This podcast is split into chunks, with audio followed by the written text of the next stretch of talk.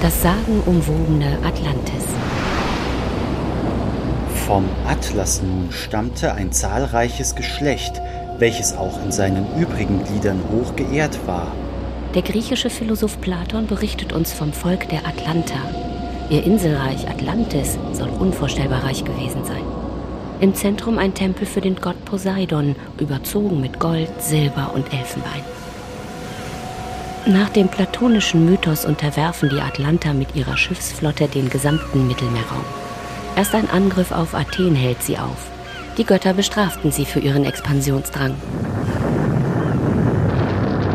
Und da versank während eines schlimmen Tages und einer schlimmen Nacht das ganze streitbare Geschlecht bei euch scharenweise unter die Erde, und ebenso verschwand die Insel Atlantis. Noch heute suchen immer wieder Archäologen und Schatzsucher nach historischen Spuren der Insel, die nach Platon jenseits der Säulen des Herakles gelegen haben soll, also jenseits der Straße von Gibraltar und damit im Atlantik. Athanasius Kircher, ein Gelehrter des 17. Jahrhunderts, vermutete ebenfalls, dass Atlantis sich einst als riesige Landmasse im Atlantischen Ozean erstreckte.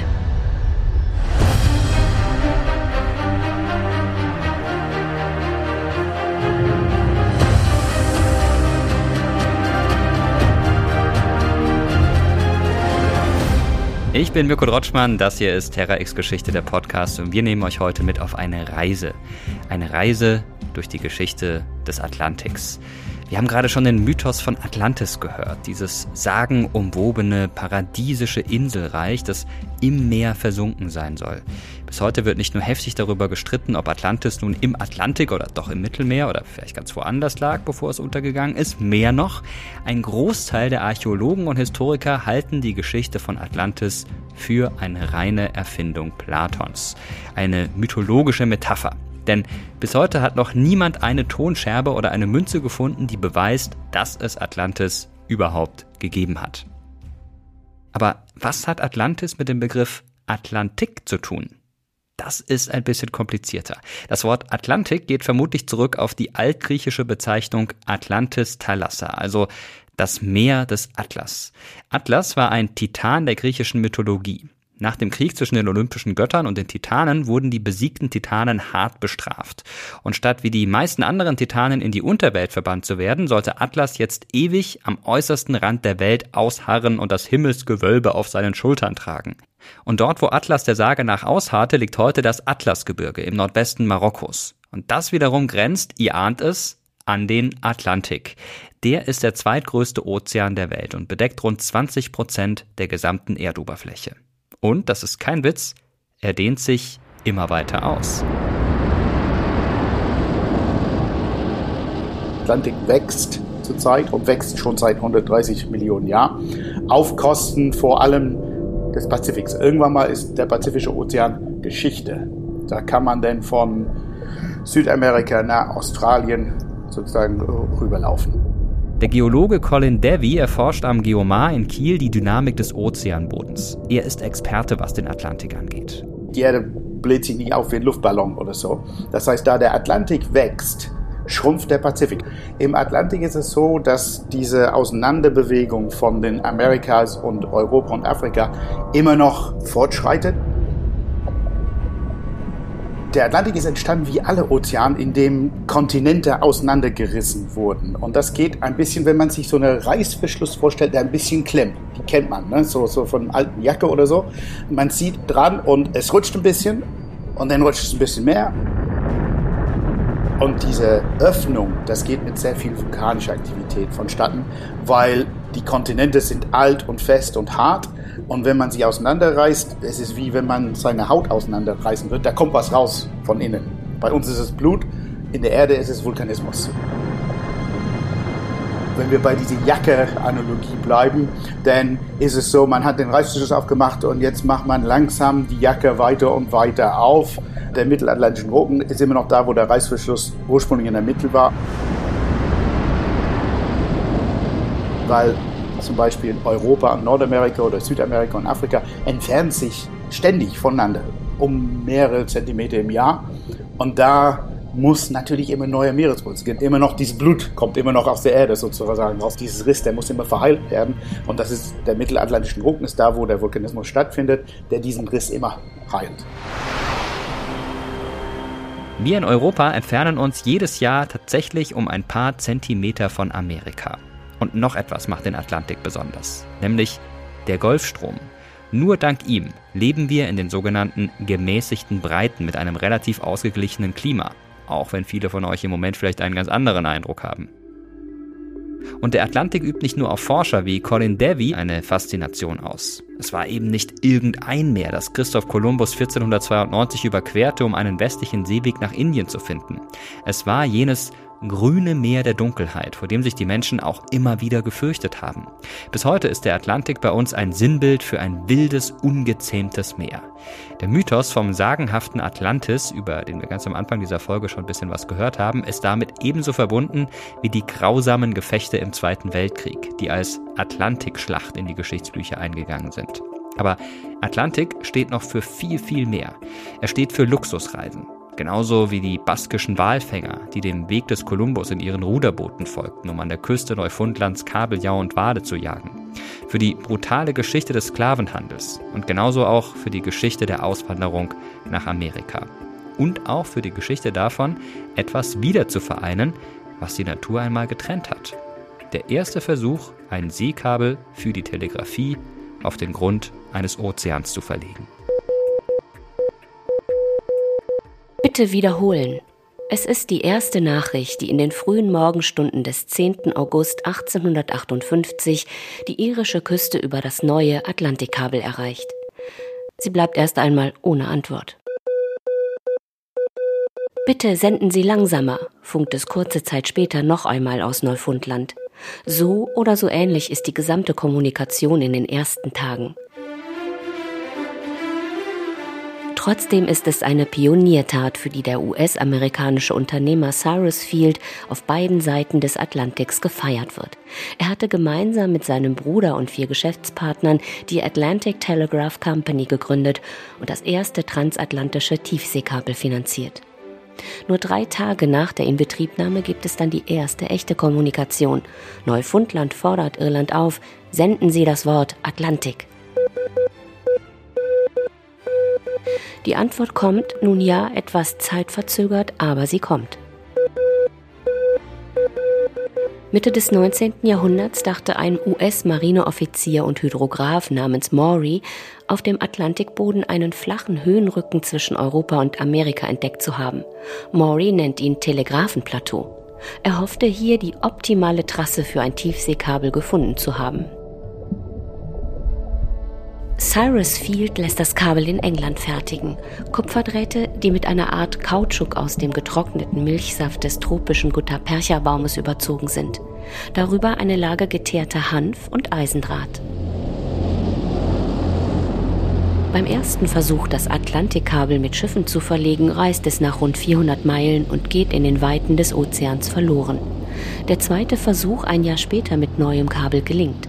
Nach anderthalb Monaten Verlegearbeiten steht die erste Tiefseekabelverbindung zwischen der irischen Westküste und der Küste Neufundlands.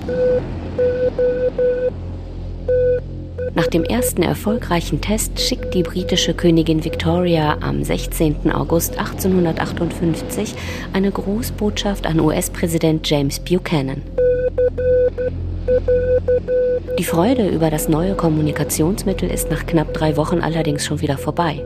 Am 1. September 1858 bricht die letzte Nachricht mitten im Satz ab. Danach funktioniert das erste transatlantische Tiefseekabel nicht mehr, nach nur 400 Depeschen. Die Isolierung ist nach kurzer Zeit zerstört. Werner von Siemens, der im Telegrafengeschäft die Grundlage für die Firma Siemens legt, schreibt in seinen Lebenserinnerungen man überlegte nicht, dass jeder Fehler, wenn er nicht repariert werden kann, das ganze Kabel entwertet und dass aus jedem kleinen Isolationsfehler mit der Zeit ein großer wird. Man hat das Kabel verlegt, bevor noch wissenschaftliche und technische Grundlage für dieselben feststand. Man begnügte sich damit zu konstatieren, dass Strom durch die Leitung ging und die telegrafischen Instrumente befriedigend arbeiten. Ja, das erste atlantische Seekabel war also technisch gesehen ein Fiasko und erstmal keine Sternstunde der Menschheit, wie der Schriftsteller Stefan Zweig geschrieben hat. Aber die Ingenieure und Elektrotechniker haben daraus gelernt. Und natürlich haben sie dann schon in der zweiten Hälfte des 19. Jahrhunderts bessere und stabilere Tiefseekabel verlegt. Heute hängen wir alle immer noch von diesen Kabeln ab. Natürlich sind sie inzwischen aus Glasfaser. Geschätzt 95 Prozent des internationalen Datenverkehrs laufen heute über rund 400 Seekabel auf der ganzen Welt mit einer Länge von insgesamt etwa 1,3 Millionen Kilometern. Ohne diese Datenkabel würde bei uns kein Internet, keine E-Mail und auch kein Telefonanruf mehr funktionieren. Inzwischen ist es auch so, dass viele Tiefseekabel von Technologieriesen wie Meta, Google oder Microsoft betrieben werden. Das sehen einige Menschen sehr kritisch, weil diese Unternehmen irgendwann ein Monopol über den Datenverkehr haben könnten. Und was passiert, wenn so ein Kabel mal defekt ist, das haben zum Beispiel die Menschen in Botswana, in Kamerun und Ghana im Januar 2020 erfahren.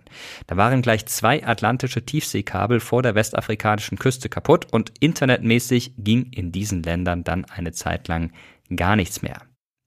Also ihr seht, auch das macht den Atlantik gerade so besonders. Und dieser Ozean bestimmte die Weltgeschichte, nicht nur was die Tiefseekabel anbelangte, ganz entscheidend. Aber bevor wir uns damit ein bisschen genauer beschäftigen, lohnt sich ein Blick zurück in die Anfänge der Seefahrt über den Atlantik.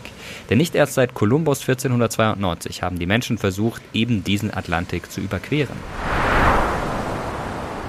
Schon im frühen Mittelalter soll der Wikinger Leif Eriksson die Küste von Neufundland entdeckt haben. Und der Norweger Thor Heyerdahl war sich sicher, dass auch schon alte Zivilisationen wie die Ägypter und die Sumerer 3000 vor Christus in der Lage waren, mit Schilfbooten über den Atlantik zu schippern. Deshalb hat er Ende der 1960er Jahre ein waghalsiges Experiment gestartet. Angeblich kam er durch einen Zeitungsartikel auf diese verrückte Idee. In einem Bericht über Nordafrika war nämlich ein Schilfboot abgebildet. Und er hat so ein Boot dann anhand von Wandreliefs in Ägypten nachgebaut, auf denen ein Papyrusboot zu sehen war. Die alten Ägypter, die alten Sumeren, sie kannten diese Schiffe. Für ihnen war es genau wie für uns in ein Automobil zu, zu steigen. Heyerdahl, der Experimentalarchäologe und Abenteurer, beauftragt Schiffsbauer aus dem Tschad, besorgt sich Papyrus aus Äthiopien. Vor der Cheops-Pyramide in Ägypten wird das Schilfboot Bündel für Bündel zusammengeflochten. Getauft wird das Schilfboot auf den Namen des ägyptischen Sonnengottes Ra. Weltweit macht Hayadal damit wieder Schlagzeilen. Schon 1947 ist er mit der Kontiki, einem Floß aus Balsaholz, von Peru über den Pazifik in die Südsee gesegelt. Dennoch berichtet die Presse 1969 eher verhalten. Das neue Boot Ra sieht aus wie ein bleiches, honigfarbenes Wikingerschiff aus Stroh. Es sieht sehr schön aus, aber auch hoffnungslos seeuntauglich. Sieben Männer, ein Affe namens Safi und Sindbad die Ente sind an Bord, als das undichte Schiffboot am 25. Mai 1969 unter der Flagge der Vereinten Nationen von Marokko aus in See sticht. Immer wieder gerät die Ra in Seenot. Die Steuerruder brechen. Das Heck versinkt nach mehreren Wochen rauer See irgendwann im Atlantik. Mitte Juli droht das Boot endgültig auseinanderzufallen. Nach knapp 5000 Kilometern kurz vor der Insel Barbados entscheidet Hayadal, die Ra aufzugeben. This is Ra. This is Ra. Ja, die Mannschaft hat sich übrigens damals an Bord eines vorbeifahrenden Frachters retten können. Und wenn ihr jetzt glaubt, Thor hätte dieses waghalsige Experiment endgültig aufgegeben, muss ich euch sagen, nee, ganz falsch. Der beharrliche Norweger hat ein Jahr später wieder ein Schilfboot bauen lassen und es damit tatsächlich geschafft, heil über den Atlantik zu kommen und die Karibikinsel Barbados zu erreichen. Er hat bewiesen, dass die Ägypter rein theoretisch zumindest schon vor allen anderen hätten in Amerika sein können. Und Eher zufällig ist er auch noch auf ein anderes Problem gestoßen, das damals in den 1970er Jahren noch gar kein Thema war, erzählt sein Biograf Ragnar Quam. Auf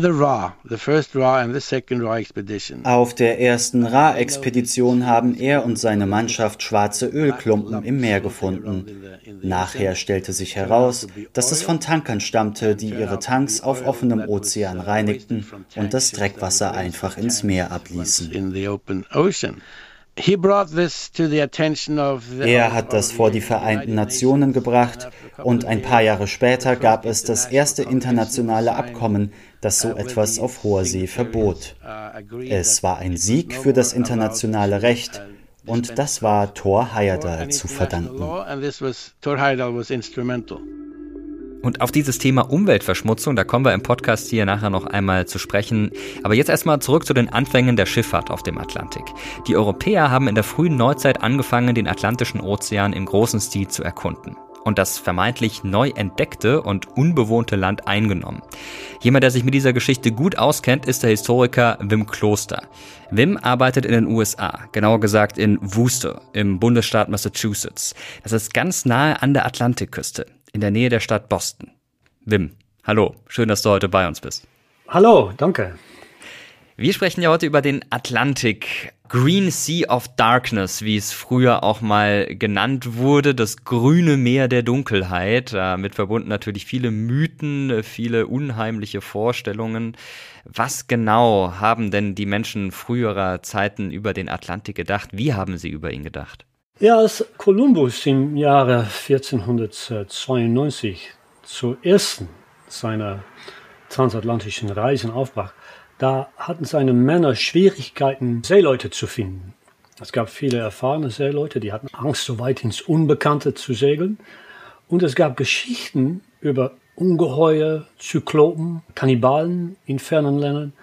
Und diese Geschichten, die, die waren weit verbreitet. Also deswegen blieb die Besatzung von, von seiner Expedition, die erste, auf 88 Mann beschränkt, auf drei Schiffen. Um seine Crew zu vervollständigen, hat er zum Teil auch Strafgefangene mit dabei gehabt, die dann die Chance gesehen haben, dem Kerker zu entkommen. Also da merkt man schon, wie groß die Not war, überhaupt Menschen zu gewinnen. Aber es ist dann tatsächlich gewagt worden. Was hat die Menschen denn bis dahin davon abgehalten oder andersrum gefragt, warum war genau diese Zeit die Zeit, in der Kolumbus es gewagt hat. Vor Kolumbus waren die Pioniere, die waren Entdecker, die wie Kolumbus aus Genua und Spanien stammten, aber vor allem aus Portugal.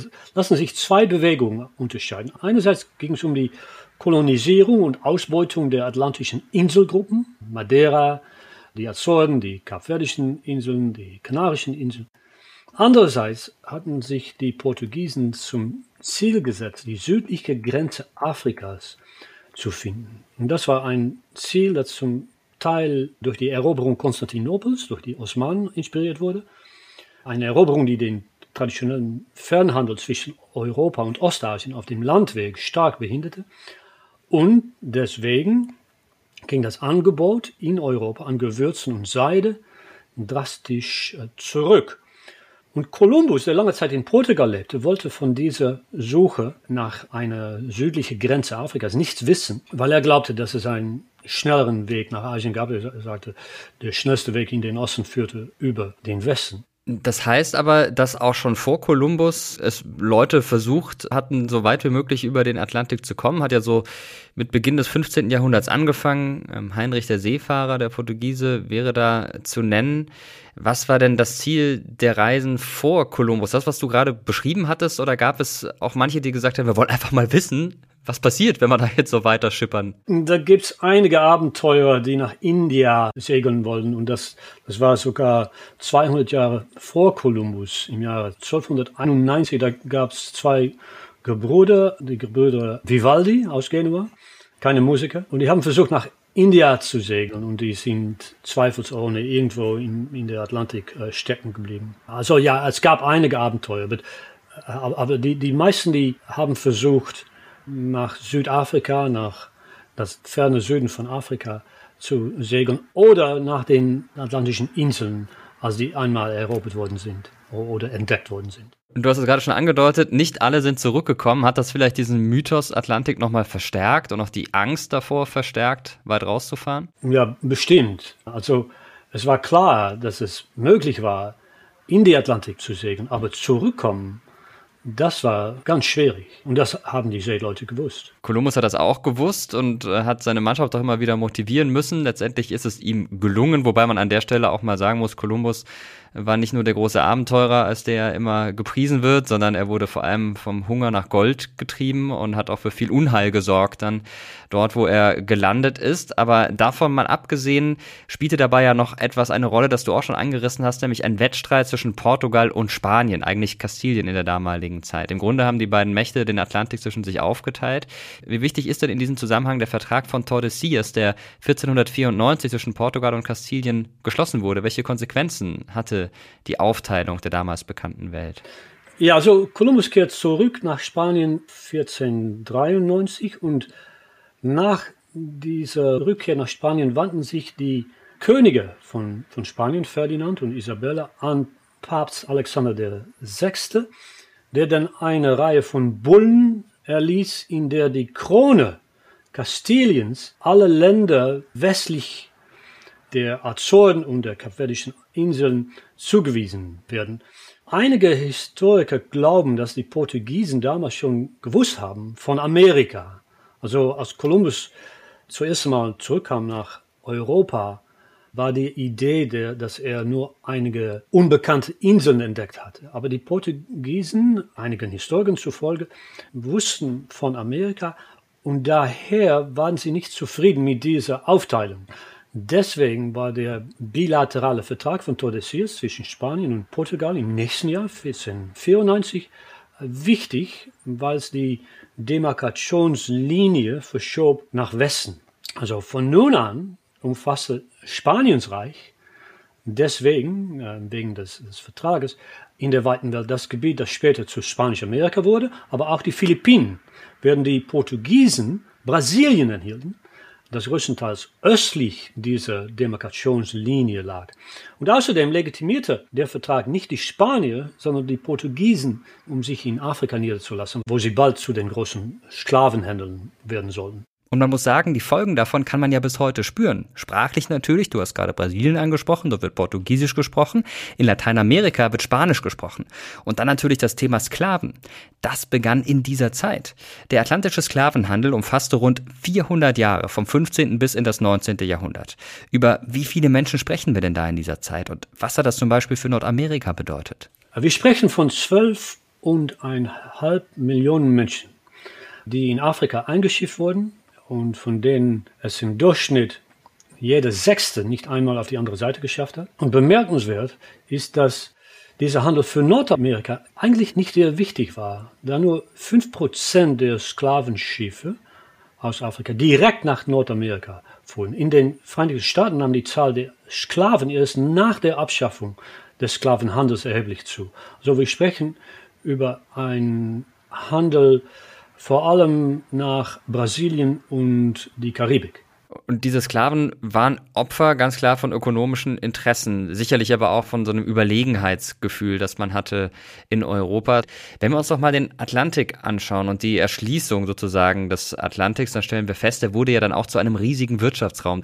Und das ging auch einher mit der Ausbeutung der Kolonien. Kann man sagen, dass Europa in der Folge, sagen wir mal so ab dem 16. Jahrhundert, niemals so reich, so mächtig geworden wäre ohne die Ausbeutung der Kolonien, ohne die Erschließung des Atlantiks? Das könnte man schon sagen, glaube ich. Es ist nicht einfach, das zu messen. Da haben viele Historiker versucht, die äh, Wichtigkeit der transatlantischen Wirtschaften und asiatischen Wirtschaften, wo die Europäer Kolonien gestiftet haben, äh, zu messen. Was manche sagen, ist, dass der interne europäische Handel wichtig gewesen, vielleicht wichtiger gewesen ist, als, als wir es jetzt sagen.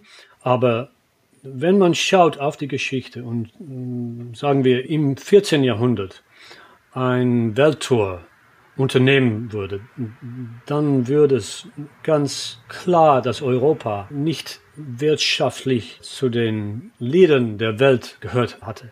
Das hat sich sehr geändert nach dem 15. Jahrhundert, nach der Kolonisation von, von Amerika. Das kann man schon sagen, ja. Ganz besonders wichtig in dem Zusammenhang Kaufleute und Kolonialbeamte. Welche Funktion hatten die denn in dieser Zeit? Ich könnte ein Beispiel nennen, das ist ein Mann, ein portugiesischer Kaufmann, Manuel Bautista Pérez, äh, geboren in 1593, der sich um 1620 von Sevilla umzog nach, nach Lima in Peru und handelte mit Perlen, Schmuck, Indigo, Textilien, Sklaven. Er hatte Handelskontakte, die erstreckten sich auf Spanien, Portugal, Afrika, Mexiko, Mittel- und Südamerika. Und zugleich war er der Dreh- und Angelpunkt eines lokal begrenzten peruanischen Netzwerks. Also Männer wie Perez umspannten die ganze Welt. Er war zu seiner Zeit wahrscheinlich einer der reichsten Händler von Amerika. Und das hat dann den Neid der spanischen Inquisition auf ihn gezogen und er wurde auf dem Scheiterhaufen verbrannt in, im Jahr 1639. Aber solche Figuren sind ganz wichtig gewesen. Solche Unternehmer, solche Kaufleute in der Ausweitung der atlantischen Welt. Ich, ich möchte noch etwas hinzufügen. Die atlantische Geschichte ermöglicht eine Analyse, die zeigt, dass die Kontinenten vor Jahrhunderten schon ganz nah miteinander in Verbindung gestehen haben. Also ich möchte ähm, zum Beispiel die sogenannte Zuckerrevolution des 17. Jahrhunderts nennen, weil die die Verflechtung des Atlantiks deutlich macht. Unternehmer begannen auf den karibischen Inseln Zucker anzubauen, in der Hoffnung, dass die Überschwemmung der europäischen Märkte mit dieser Pflanze der, den Appetit der Europäer anregen und dann den Preis senken würde.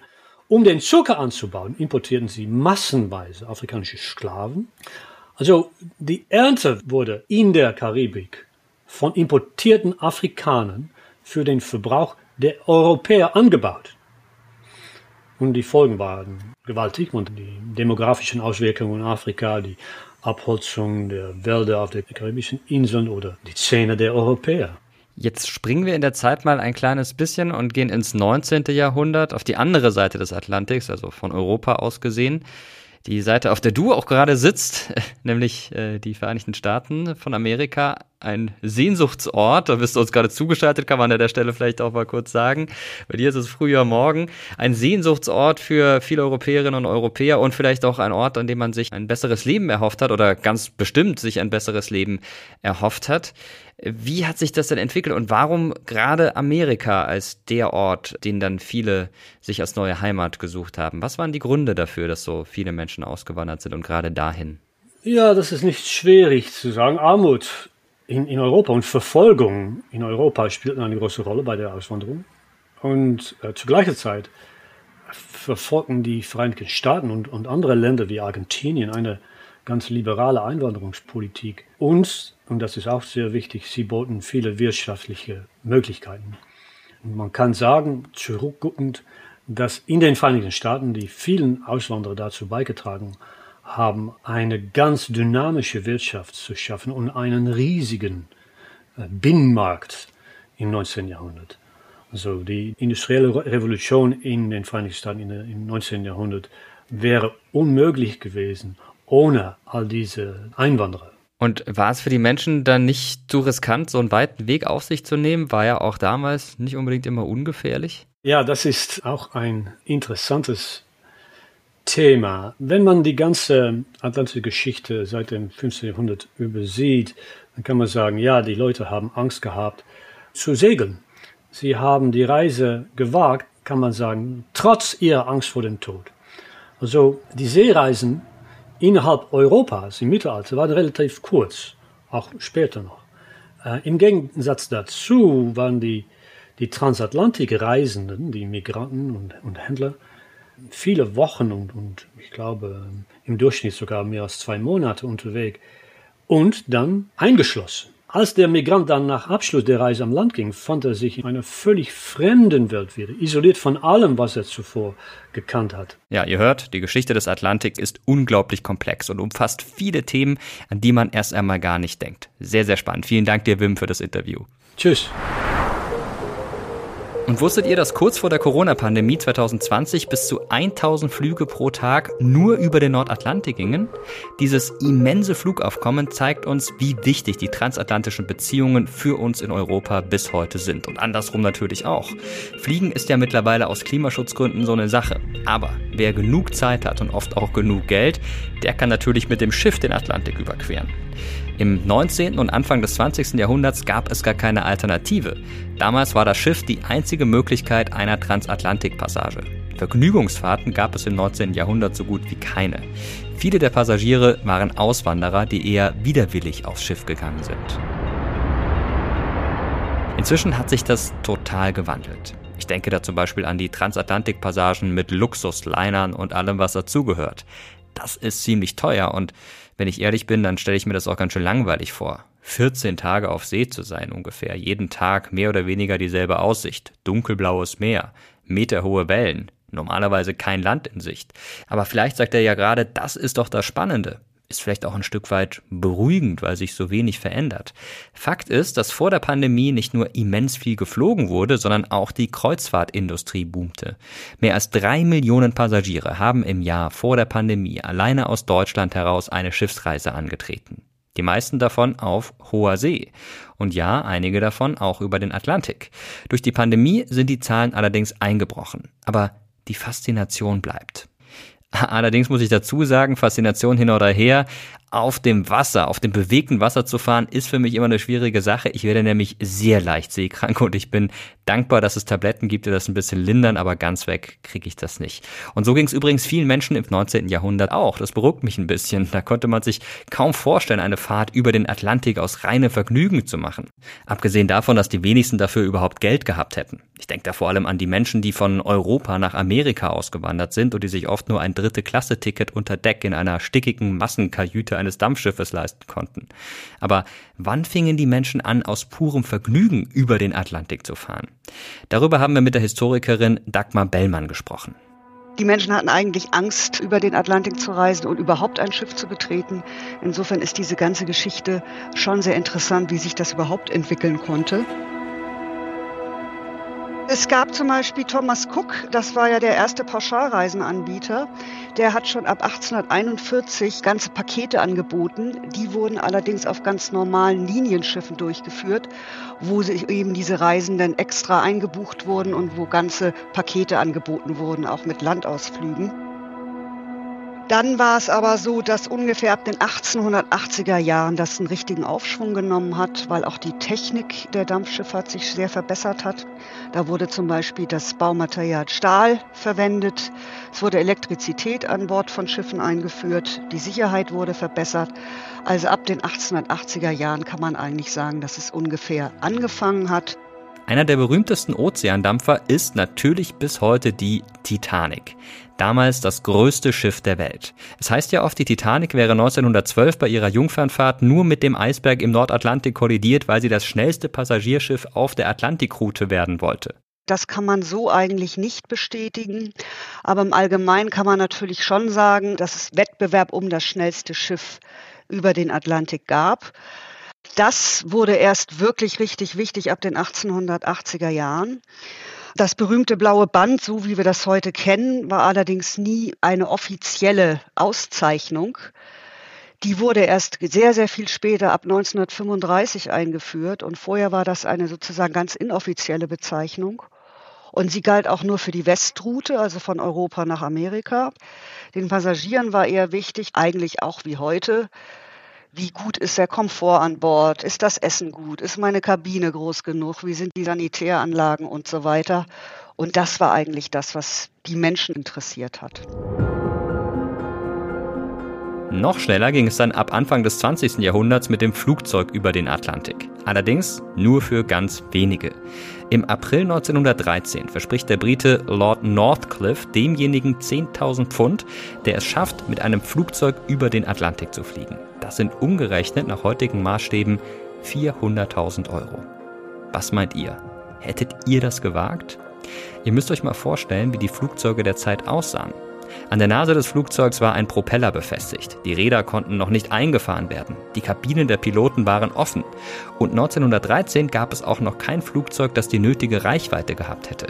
Der Erste Weltkrieg treibt dann aber die Entwicklung an. Neue Motoren kommen auf den Markt und die Briten John Alcock und Arthur Whitten Brown wagen es tatsächlich. Sie machen sich am 14. Juni 1919 von Neufundland aus auf den Weg über den Atlantik. 3000 Kilometer liegen vor den beiden. Es gibt immer noch keine komplett geschlossenen Cockpits. Alcock und Brown haben an ihrem Doppeldecker nur eine 20 cm hohe Frontscheibe als Schutz vor Wind und Kälte. Nach rund 16 Stunden ohne Schlaf, mit Turbulenzen und einigen wirklich brenzligen Momenten schaffen sie es tatsächlich. Sie landen in Irland. In den folgenden Jahren werden die Flugzeuge dann immer besser. Der Amerikaner Charles Lindbergh zum Beispiel muss nicht mehr extra nach Neufundland fahren, um den Atlantik zu überqueren. Er ist der Erste, der allein, nonstop, von New York nach Paris über den Atlantik fliegt. Im Mai 1927. Er braucht dafür Treibstoff für mehr als 5800 Kilometer.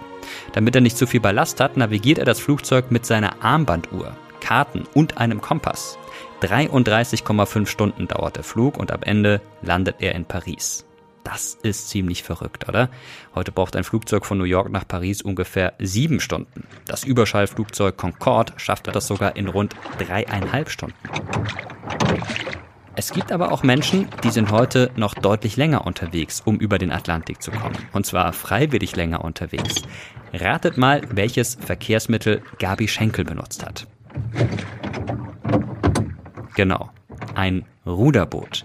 Gabi Schenkel ist alleine über den Atlantik gerudert. Im Dezember 2019 hat sie sich von La Gomera, das ist eine kanarische Insel, auf den 4723 Kilometer langen Weg gemacht. 4723 Kilometer in einem Ruderboot. 75 Tage war sie unterwegs und hat über ihre Erlebnisse ein Buch geschrieben. Bevor ich gleich mit ihr spreche, geht es aber erst noch einmal kurz mit ihr zusammen, zumindest akustisch, zurück auf den Atlantik. Boah, also ich muss sagen, mir ist da schon ein bisschen das Herz in die Hose gerutscht. Ich, äh, da, da gibt's auch einen Begriff dafür, dass man Angst vor dem hat, was im Wasser unter einem ist. Und ich glaube, sowas hab ich. Ich, boah, ich könnte nicht auf dem offenen Meer irgendwie boah, einfach so ohne irgendwas um mich rum sein und du kippst in diesem Boot um. Da kommt so eine Welle. Was ist danach passiert? Gewählt habe ich das natürlich nicht. Ich habe mir das nicht ausgesucht, dass diese Welle kommt. Man weiß, es kann passieren.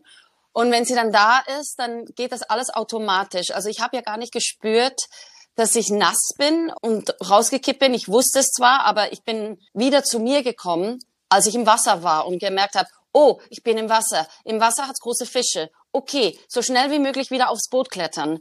Das war das allererste. Und dann ging es wieder mit dem Automatikmodus, okay, mal schauen, was ist alles passiert. Und wirklich das erste Wort, das ich gesagt habe, war oh shit, weil ich gesehen habe, dass das zweite Ruder gebrochen ist. Und jetzt hatte ich keine Ersatzruder mehr.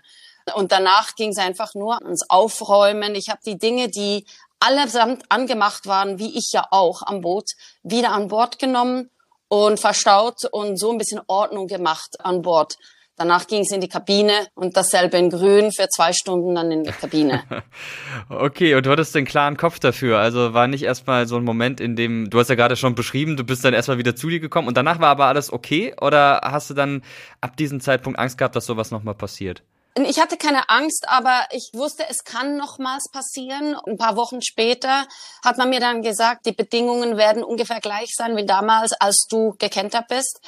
Und das war mir nicht wohl. Ich bin dann rausgegangen an dem Morgen und habe begonnen zu rudern und nach einer Stunde wurde mir so übel, dass ich gemerkt habe, es ist mir nicht wohl, das bringt nichts und dann bin ich wieder zurück in die Kabine und habe den Tag in der Kabine verbracht das war, also es ich habe da einfach meinem Gefühl Raum gegeben, aber Angst hatte ich eigentlich nie, weil Angst lähmt ja, lähmt ja den Menschen. Und wenn man gelähmt ist auf dem Atlantik und alleine ist, dann baut sich so ein Druck auf und irgendwann man kommt die Panik und dann macht man irgendwelche Dinge, die irrational sind und das ist nicht so eine gute Kombination da draußen. Ja, ich weiß gar nicht, was ich in der Situation gemacht hätte. Ich glaube, ich wäre dann für, für immer gelähmt gewesen. Aber gut, dass du das so im Griff hattest. Solo auf See heißt das Buch, in dem du das beschreibst, was dir da alles passiert ist und in dem du auch beschreibst, wie du überhaupt auf die Idee gekommen bist, mit einem Ruderboot über den Atlantik zu rudern. Gab es da so einen speziellen Auslöser? Ganz banal. Ich war auf dem Weg zur Arbeit in der S-Bahn und musste eine Gratiszeitung vom Sitz nehmen, wo ich mich hinsetzen wollte. Und da vorne drauf waren so vier junge Männer und da stand groß geschrieben, Start verschoben. Und ich habe gedacht, ja, was ist denn da verschoben? Und habe da gelesen, die vier Jungs wollen mit dem Ruderboot über den Atlantik rudern und die Bedingungen sind zu heftig, deshalb können sie heute nicht starten. Und eins ergab's ander, ich habe mich da eingelesen, habe gegoogelt, bin denen gefolgt, weil es gab da eine App, wo man jeder alle vier Stunden aktualisieren konnte, wo die sind. Und am Ende ihrer Überquerung kam dann in einem Interview die Frage, ja, was passiert mit dem Boot? Und sie sagten, wir würden es gerne verkaufen und wir hoffen, dass es in der Schweiz eine Tradition wird. Und ich habe mir gedacht, ja, äh, das ist ein No-Brainer, ist ja logisch, jetzt muss ein Frauenteam ran. Und so hat eigentlich die Idee gestartet. Ich habe mich dann bei denen gemeldet und gesagt, ja, ich könne zwar nicht rudern, aber falls ich ein Frauenteam formieren würde, würde ich mich empfehlen, weil ich mental sehr, sehr stark sei.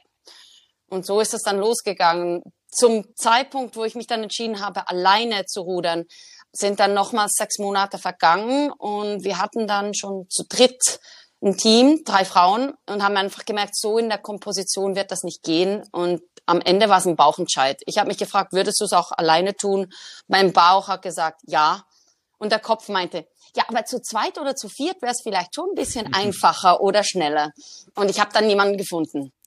Aber da habe ich mich gefragt, und du hast es vorhin auch ganz kurz erwähnt, dass du da Rücksprache gehalten hast, was so Wetterbedingungen und anderes angeht. Du warst zwar allein auf dem Atlantik, aber hast sicherlich auch noch Leute im Hintergrund gehabt, die dich da begleitet haben. Wo waren die genau und, und wie war der, der Kontakt? Physisch war ich alleine da draußen. Ich habe die ersten 65 Tage keinen Menschen gesehen.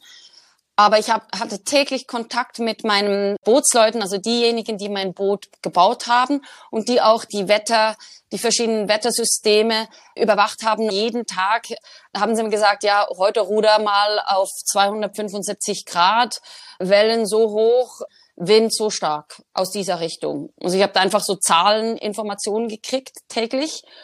Und Gleichzeitig haben die und meine Familie, vor allem meine Schwester, waren für das Emotionale da, weil manchmal habe auch ich nicht gewusst, wie weiter. Ich wusste, es geht schon weiter, aber die Kraft fehlte mir dann und einen kurzen Perspektivenwechsel zu kriegen, das hat immer sehr, sehr gut getan. Also das war manchmal ganz, ganz liebe Worte oder auch mal, jetzt steh wieder auf und mach weiter, das kannst du. Also ein bisschen nicht hart, aber ein bisschen bestimmt, mit bestimmten Worten mich wieder daran erinnert, wieso und was ich da draußen überhaupt mache. Wo wir gerade bei so alltäglichen Dingen sind, dein Boot ist ja nicht wirklich groß gewesen, da war nicht so viel Platz, du hast eine Kabine gehabt, okay, aber äh, äh, essen muss man, man muss auf die Toilette gehen, vielleicht zwischendurch auch mal duschen. Wie, wie war das denn da draußen auf dem Atlantik? Ja, recht bescheiden, aber trotzdem total ausreichend. Also ich hatte ja zwei große Kabinen. Das Boot ist auch für zwei Menschen benutzbar, für zwei, die, die über den Atlantik rudern. Und ich habe in der einen geschlafen und in der anderen das Material drin gehabt und auch das Essen, das war gefriergetrocknet. Das war rationiert. Ich habe das dann auch angemacht mit Wasser. Das Wasser habe ich aus Salzwasser gewonnen. Da hatte ich an Bord eine, eine Entsalzungsmaschine, die war dann gespiesen durch zwei Lithiumbatterien, die ich auch an Bord hatte. Und die wiederum haben ihre Energie von den Solarpanelen gekriegt, die auf meinen Kabinendächern befestigt waren. Also die Toilette, das ist, äh, das war ein Open-Air-Ding. Das ist einfach ein Eimer, der auf Deck steht und da setzt man sich drauf und wenn man fertig ist, wäscht man den im Meerwasser aus und je nach ähm, Geschäft noch kurz einen Spritzer Essig rein, um ein bisschen zu desinfizieren. Und ja, das war's dann. Es schaut dann niemand zu. Also es ganz entspannt. Die Dusche, das ist ganz unterschiedlich. Also ich hatte den Luxus, dass ich alleine war und das ganze Wasser für mich selbst nutzen konnte und habe entsprechend eineinhalb Liter pro Tag für die Dusche benutzt. Also das muss man sich so vorstellen. Ich habe mich mit ein bisschen Wasser hm, benetzt und dann mit einem Duschgel, das auch für die Kleiderwäsche da war, kurz eingeseift und dann mit einem Mikrofasertuch abgerieben, dass die Sonnencreme und das Salz schön weg ist. Und dann mit einer 7,5 Deziliter Flasche habe ich die Haare ausgewaschen und den Körper ja, gewaschen. Das, das war's dann. Ja, aber wirklich alles bis ins kleinste Detail geplant. Muss man ja auch, wenn man da draußen ist. Was wäre denn gewesen, wenn was passiert wäre? Wären die Leute, mit denen du da in Kontakt warst, überhaupt schnell genug bei dir gewesen? Ich habe ja einen Tracker am Boot befestigt gehabt und der hat ähm, in Echtzeit immer gezeigt, wie mein Boot steht. Das ist so ein kleines Dreieck. Und wenn die Spitze nach Westen schaut, dann bin ich unterwegs. Und die, wenn die Spitze nach Süden oder nach Norden oder eben nach Osten zeigt, dann dann mache ich nichts. Also das ist schon mal eine Information für die an Land, ob ich aktiv am Rudern bin oder nicht. Und dann das Zweite, wenn ich mich nicht regelmäßig gemeldet habe bei der Organisation, dann haben sie eben geschaut, wo schaut das Dreieck hin. Und wenn da nichts kam, dann haben sie jemanden vorbeigeschickt wenn mir was passiert wäre und ich einen Mayday Call abwerfen müsste, habe ich ein sogenanntes EPIRB, so ein ein Gerät dabei, dass wenn man das auslöst, Alarm auslöst und das heißt dann, dass das nächste Boot zu meinen Koordinaten kommt.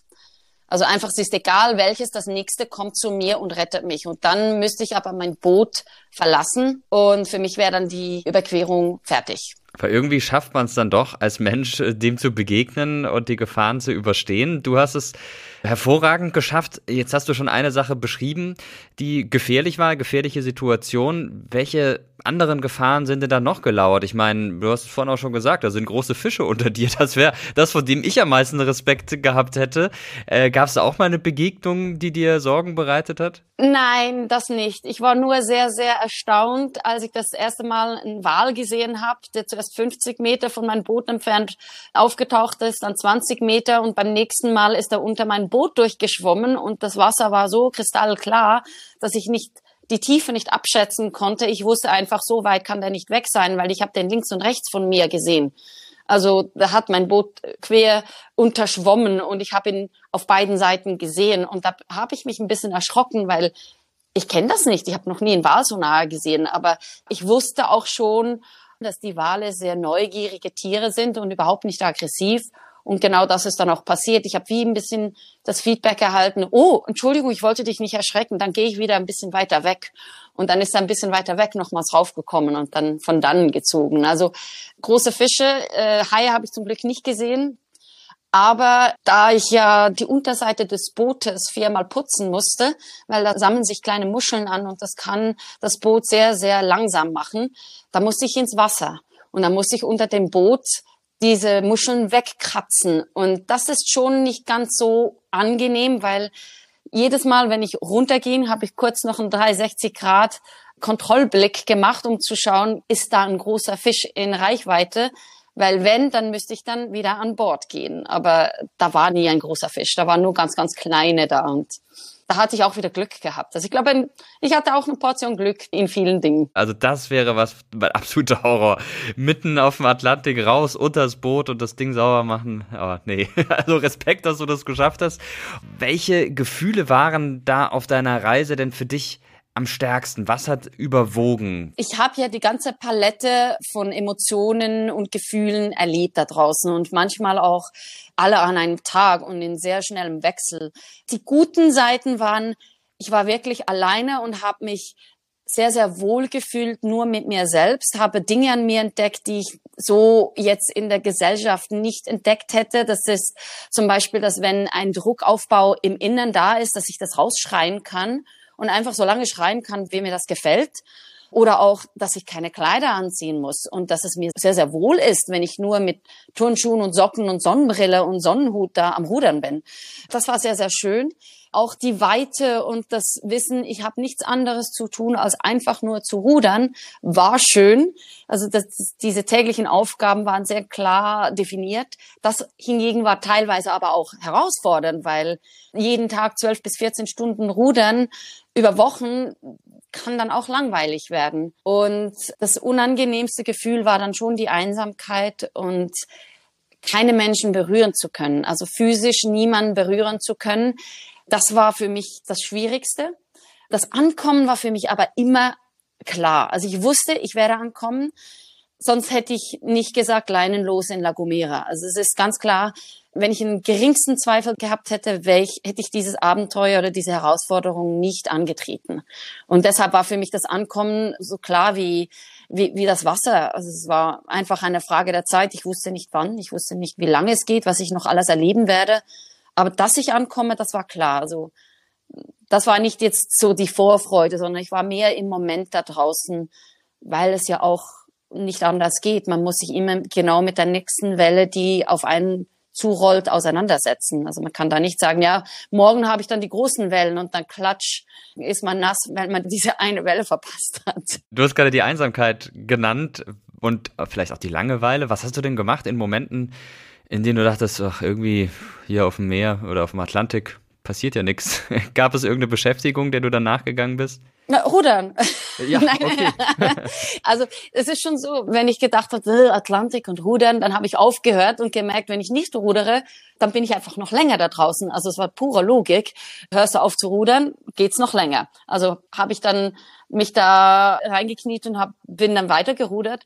Aber zur Abwechslung habe ich sehr, sehr oft Musik gehört und auch mitgesungen. Also ich habe ja das ganze Repertoire. Ich habe äh, in allen Sprachen, auch wenn ich teilweise nichts verstanden habe, habe ich die, diese Songs so viel, so oft gehört, dass ich das dann mitsingen konnte. Das ist also eine Erfahrung, die würde ich jetzt mal sagen, aus dem, was du erzählst, dich verändert hat. Was ist denn der Atlantik heute für dich? Teil von mir. Also jedes Wasser, das ich sehe, hat ein bisschen so eine Erinnerung von dieser Schwingung, von dem Atlantik, von dem großen Gewässer, weil es ist ja auch unsere Lebensgrundlage. Und auch wenn es mir immer noch nicht im Kopf will, wie die Gesellschaft einfach sich drüber hinwegsetzt und die Augen davor verschließt, dass wir eigentlich unsere eigene Lebensgrundlage zunichte machen, versuche ich mein Bestes, nur für mich, da alles daran zu setzen, dass das Wasser mit Respekt behandelt wird. Auch das beginnt beim Zähneputzen, das Wasser auszuschalten, zu stoppen, wenn ich am Zähneputzen bin und nicht einfach das Wasser durchlaufen zu lassen. Das sind kleine Dinge. Und ähm, ich denke mit schönen Gefühlen an die Zeit auf dem Atlantik zurück. Ich kann mich auch so schnell wieder da zurückbeamen.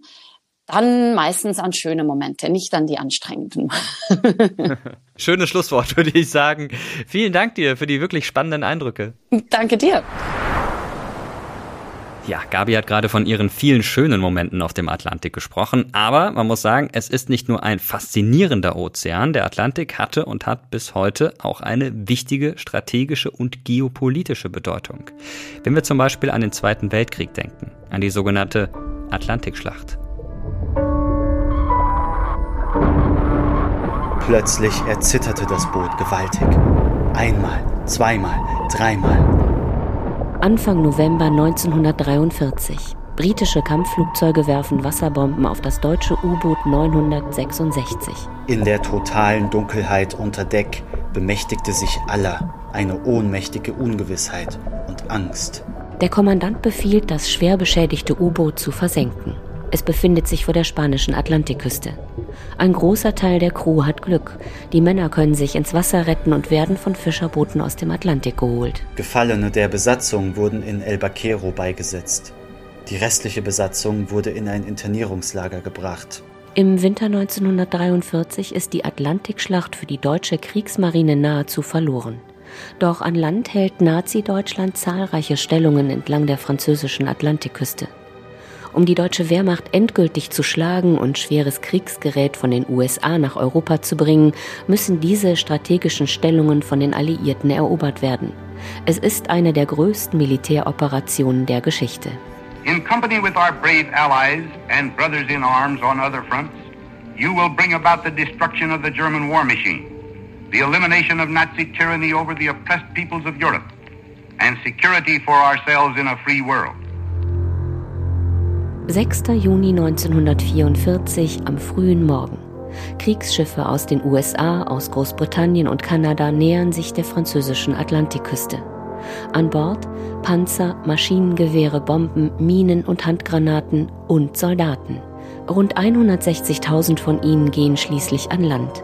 Sie wollen die deutsche Wehrmacht besiegen und den Zweiten Weltkrieg beenden. Am Strand gab es Beschuss von Granaten, Mörsern und Maschinengewehren. Wir tauchten in Deckung. Das Meer war voll mit Blut und Erbrochenem. Fliegen kamen zu Tausenden. Das war ein Albtraum. Es beginnt ein Kampf ums Überleben. Die Zerstörer der Alliierten, die auf dem Meer treiben, greifen ein. Sie beschießen deutsche Stellungen. Die Landung in der Normandie gelingt. D-Day has come. Der Atlantikwall der Deutschen hat einen spürbaren Riss bekommen. Als erste deutsche Stadt wird Aachen 137 Tage nach dem D-Day von den alliierten Truppen eingenommen. Auch die Widerstandsgruppen in den von Deutschland besetzten Ländern werden stärker. Le chapeau de Napoléon est-il toujours à Perros? Ist Napoleons Hut noch immer in Perros?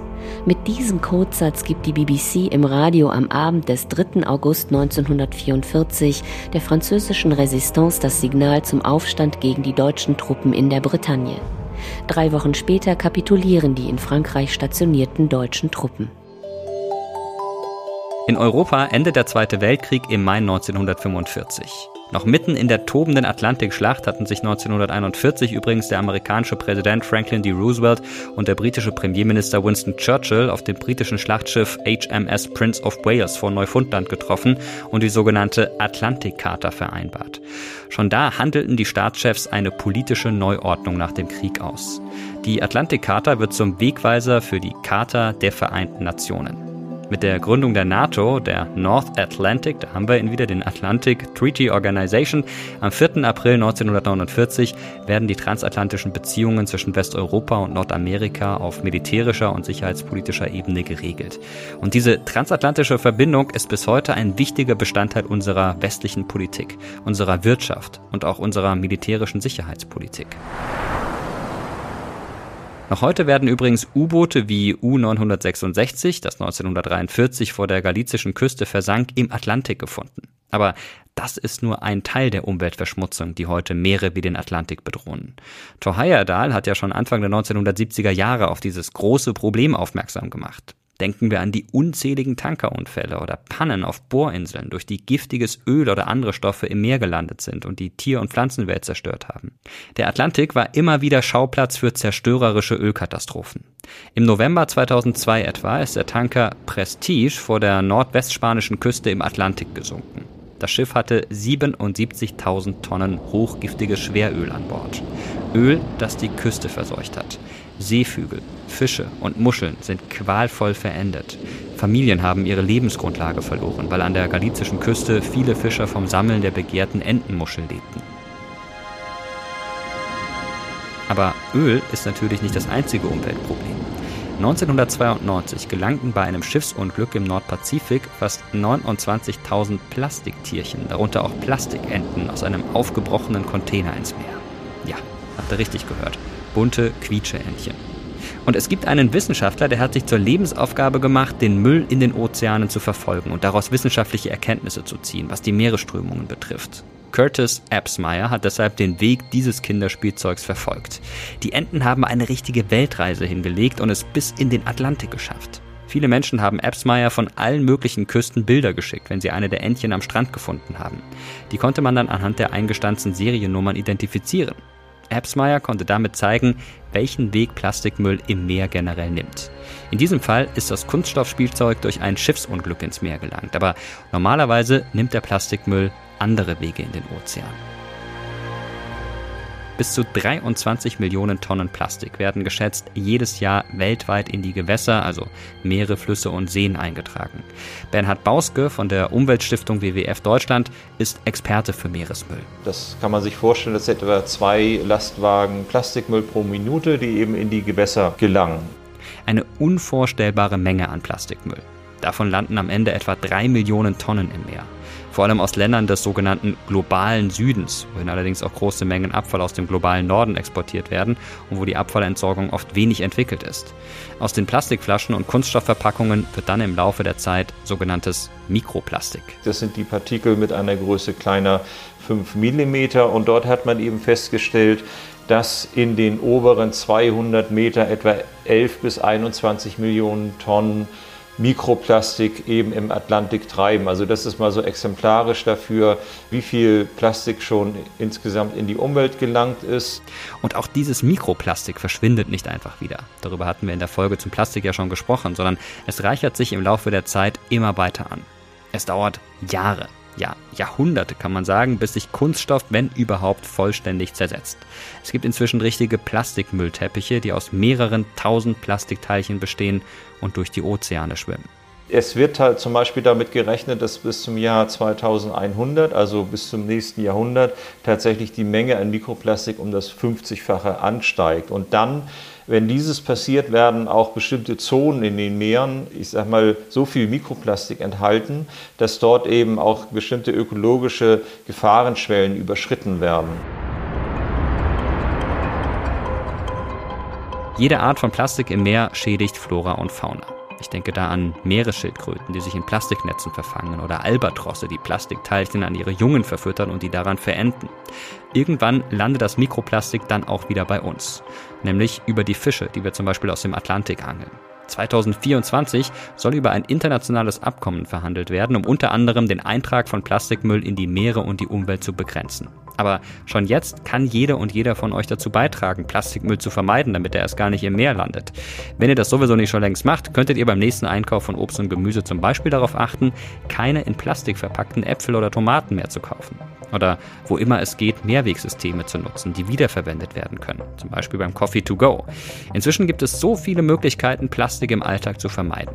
Es fängt bei der Zahnbürste aus Bambus an und hört bei der unverpackten Haarseife noch lange nicht auf. Auch dazu findet ihr mehr Tipps in unserer Plastikfolge. Was fasziniert euch denn am Atlantik? Schreibt uns das gerne, zum Beispiel per Mail auf Mr. Wissen to Go Geschichte Instagram oder im Community-Tab bei YouTube. Eure Gedanken dort gerne zu dieser Podcast-Folge. Wir posten jedes Mal, wenn eine neue Folge erscheint und wir freuen uns natürlich über euer Feedback. Gelesen wird definitiv alles. Ich bin Mirko Drotschmann und das war Terra X Geschichte der Podcast, eine Produktion von Objektiv Media im Auftrag des ZDF. Die Redaktion hatten Janine Funke und Andrea Kahrt. Für die technische Umsetzung und Gestaltung verantwortlich ist Moritz Rastrup. Ich sage vielen Dank fürs Zuhören und bis zum nächsten Mal.